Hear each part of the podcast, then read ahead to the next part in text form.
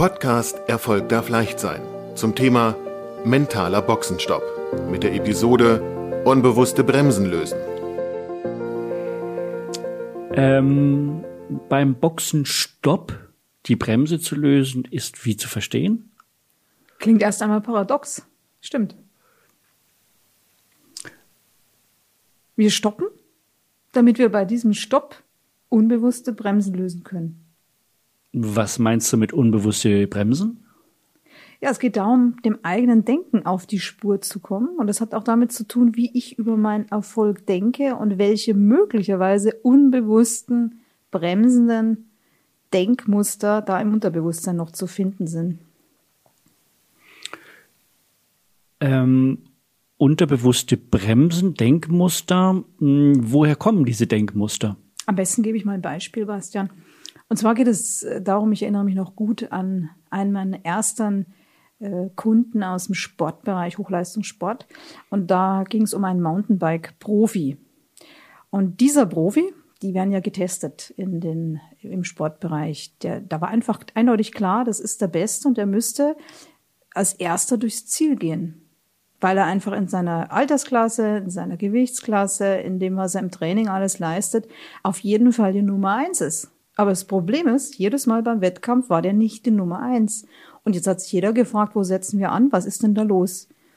Und im Coaching hat sich das dann sehr schnell gezeigt, dass er ein absolut überzeugter Teamplayer ist und der ähm, Maxime, die wir ja auch von den Musketieren kennen, alle für ein und einer für alle gefolgt ist. Das hatte aber jetzt dann zur Folge, dass jedes Mal, wenn er kurz vor der Ziellinie war, sein Unterbewusstsein ihm einen Strich durch die Rechnung gemacht hat, weil er ja unbewusst immer gedacht hat, ich bin dann ein guter Gewinner, wenn alle, wenn, wenn ich mit mehreren durchs Ziel gehe. Das war ihm nicht bewusst und das führt dann dazu, dass man das selber gar nicht mehr steuert, aber er ist dann nicht als Einzelner durchs Ziel gegangen, weil sonst hätte er sich schlecht gefühlt.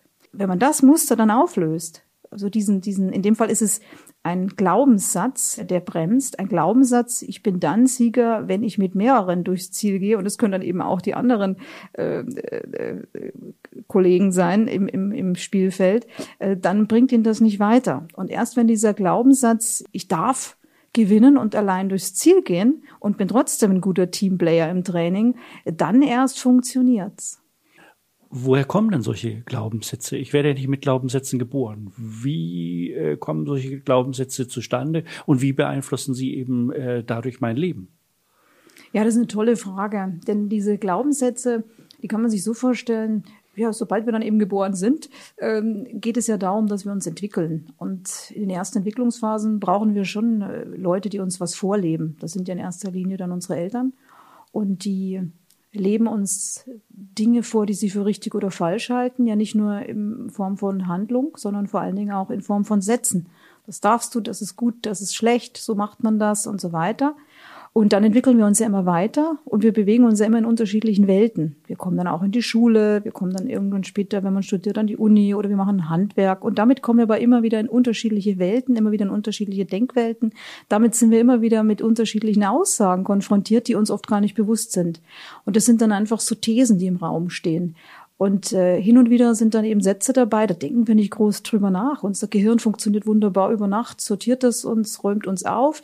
Und dann ist es so, dass wir aber hin und wieder dann merken, wenn wir Leistung nicht abrufen können, dass da bestimmte Dinge nicht funktionieren. Da ist plötzlich der Weg zwischen, ich will das jetzt machen und zwischen, ich kann aber die Leistung nicht abrufen, versperrt. Und das kann man sich dann so vorstellen wie bestimmte Handlungssätze, denen wir jetzt folgen wollen.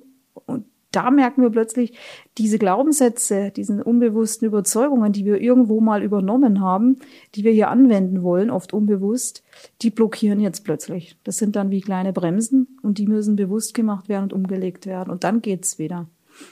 Und ähm, wie löst man dann äh, solche unbewussten Bremsen? Wie äh, muss ich mir das vorstellen? Also das erste ist wieder hier Bewusstmachung. Ich muss es erstmal bewusst gemacht bekommen. Also wegen dem Coaching äh, macht man das dann eben sehr leicht und schnell bewusst. Dann ist wieder der zweite Schritt, dass ich es erkenne und wenn ich es erkannt habe, anerkenne, dass das so ist und im nächsten Moment gilt es wieder, die Entscheidung zu treffen. Will ich es ändern? Ja oder nein? Und dann kann man es im Coaching ändern lassen. Das ist der bequemste Weg. Oder man kriegt dann Strategien an die Hand, wie man es sich wie man es selber ändern kann. Und ist dir auch schon mal passiert, dass jemand seinen Glaubenssatz nicht über Bord werfen wollte? Das ist gängig, wenn wir Leute, wir Menschen, unser Gehirn, also unser Gehirn ist erstens mal sehr faul, ist ein fauler Hund und wenn uns dann jemand sagt, hier Änderung steht an, dann sind wir alle so, dass wir erstmal am Alten festhalten wollen. Das merkt man jetzt ja auch so herrlich. Äh, wir merken, wir sind in einem wahnsinnigen Wandel und halten trotzdem an alten Denken fest, an Kontrolldenken, an das, was wir bis in den letzten Jahrzehnte, Jahrhunderte gekannt haben. Ja, da sind wir groß drin. Und im Coaching, und deswegen ist, finde ich es auch so toll, dass es Coaching gibt, ist es eben so, dass es Möglichkeiten gibt, dem Einzelnen klarzumachen, dass er gerade festhält, auch das ist vielen gar nicht bewusst, und ihnen dann das Loslassen zu ermöglichen.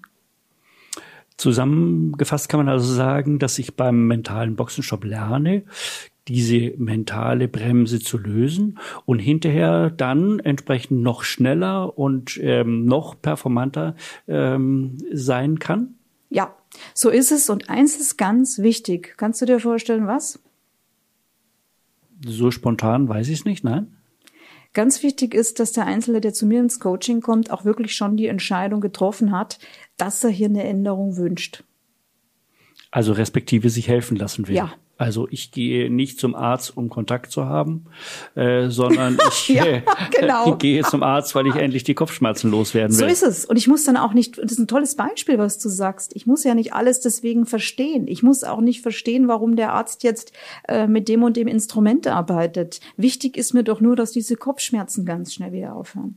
Und dass du der beste Arzt dafür bist, das kann ich nur bestätigen. Vielen Dank, Astrid. Ich danke dir.